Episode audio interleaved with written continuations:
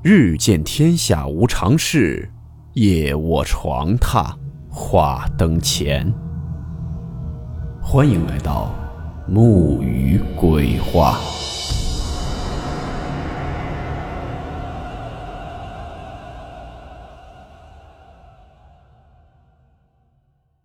大家好，我是木鱼。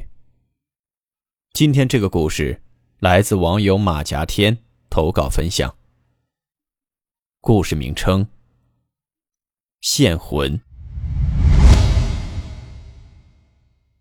温馨提示：本故事含有未经证实的内容和边缘化知识，部分内容超出普遍认知。如感到太过冲击自己的主观认知，请大家当做故事，理性收听。今天的故事呢，算不上恐怖。也是比较玄乎的一类。这类事件其实，在我们的生活中并不少见，也是科学界至今都没有一个合理的解释。在沐雨之前的故事里呢，也有讲到过类似这种情况的，不过具体哪个故事我记不清了，反正就是有。经常听沐雨故事的，应该也能联想到，这种现象叫做现魂，啊，也可能不同地方有不同的叫法吧。同样，下面我以投稿者第一人称讲述。网络上也有很多人都说见过现魂。现魂就是将要死去的人生魂会离开身体，被别人在这个人当时并没有出现的地方看到。我的舅姥姥曾经就有过一次看到现魂的经历。我姥爷的表弟在光山食品厂工作。为了照顾家人，他把家里人就搬到了姥爷的村子里。大多数时候呢，都是我舅姥姥和他大女儿在家住。他大女儿叫凤云，我叫大姨的。他家院子里有一棵梨树，是我小时候魂牵梦绕的地方。每次梨才落花，就想着摘下来吃，经常偷摘还没熟的梨吃，导致酸的牙都嚼不动米饭。我的牙口不好。估计就和小时候调皮有关。我大姨有一个好朋友叫树琴，女孩人很乖巧、勤快、孝顺，经常会到我大姨家来玩。我舅姥姥非常喜欢她，把她当自己女儿一样。要是我摘梨，我舅姥姥就骂；树琴一摘梨，我舅姥姥就会怜爱的说：“别摔着。”我们农村人见到长辈都是要问好的。如果谁家孩子去别人家玩，不跟长辈说句话是很不礼貌的。树琴姨每次来都会叫大妈，叫得我舅姥姥可高兴了，还会帮着舅姥姥干活。现在的孩子早就忘了这些了，家家都是一个孩子，娇惯的目中无人，不知礼义廉耻，才出了这么多郭美美、甘露露之流。我大舅爷呢有工资，因此呢家里农活不怎么多。我舅姥姥的身体很弱。那是一年秋天，当天的吃过晚饭，觉得有点头痛，昏昏沉沉的，就准备早点睡。那梨树呢，就在我舅姥姥卧室的窗下，月影里婆娑的枝条随风轻轻的晃动着。那一年梨结的很多，把树枝都压弯了，垂了下来，伸手就能够着。我舅姥姥就心想，幸亏今年那个小屁孩没来。不然不知道又要祸害多少青梨蛋子。就这样想着想着，就迷迷糊糊的要睡着。但是呢，又突然听到外面有一阵声音。紧接着，突然听到梨树下面有人嘿嘿的在那儿笑，扯的树枝呼啦呼啦的响。舅姥姥一下子就清醒过来，借着月光就看见有一个影子在梨树下。跳起来，正在那扯着树枝够梨。我舅姥姥坐起身一看，这不是竖琴吗？穿着平时那件碎花衫、黑裤子。舅姥姥就连喊了两遍“竖琴，竖琴”，可那影子却突然之间一闪不见了。舅姥姥心想：这孩子真是的，来了也不进门，半夜来偷梨，哪一次梨熟了也没亏着你啊？还用半夜来偷吗？想着想着，就起来去看看。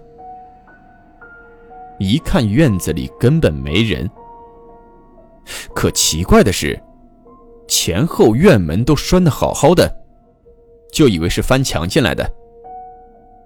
不过梨树下面一片树叶也没有，干干净净的，就觉得很奇怪。刚才明明看到树琴在那扯着树枝，动作还不小，肯定是会有树叶落下的。舅姥姥也想不明白，就回屋去了。第二天，树琴来玩，舅姥姥就说：“你昨晚那么晚来我家，怎么也不走大门啊？”树琴惊讶地说：“没有啊，昨晚我一直在家纳鞋底呢，没出去过。”舅姥姥觉得他也不像是在撒谎。况且小女孩大半夜翻人家院墙也太不规矩了，那个年代是不太可能的。舅姥姥就以为是自己眼花了，也没细问。竖琴就说：“说大妈，凤云姐明天有空吗？我们一块去赶城。”我舅姥姥就说：“她明天还要摘棉花呢，去不了。”竖琴就在那摇晃着舅姥姥央求：“说让凤云姐去嘛，我们俩好做个伴儿。”舅姥姥没办法，就答应了。由于竖琴的爸爸也要去城里办事儿，所以他家的自行车就他们俩父女用，载不了凤云姨。第二天呢，凤云姨就去邻居家借自行车，准备跟竖琴一块儿去。那时候自行车是个稀罕物，就像现在的小汽车。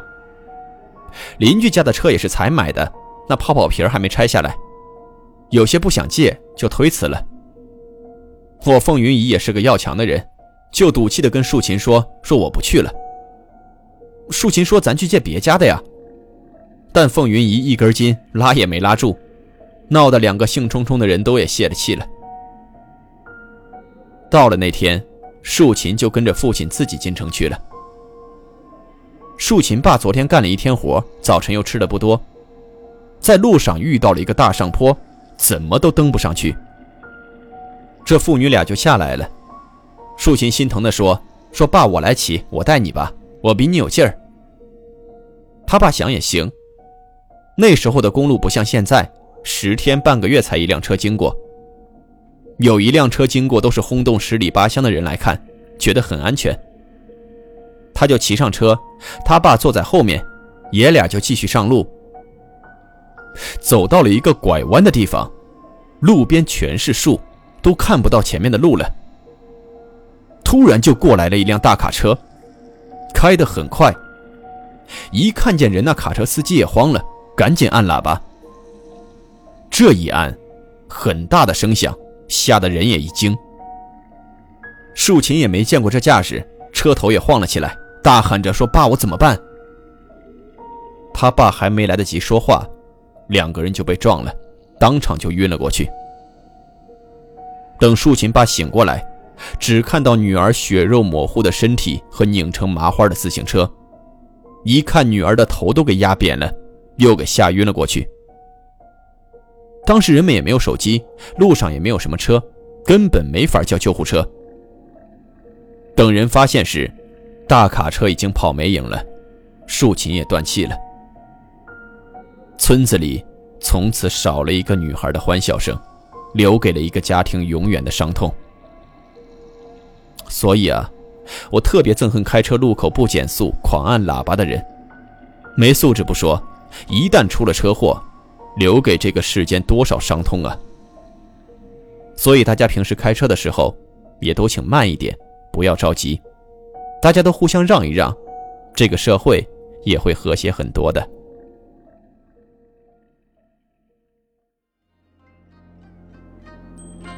好了。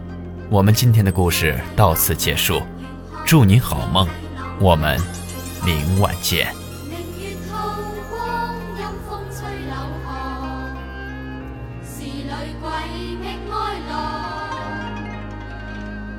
谁人愿爱凄厉鬼新娘？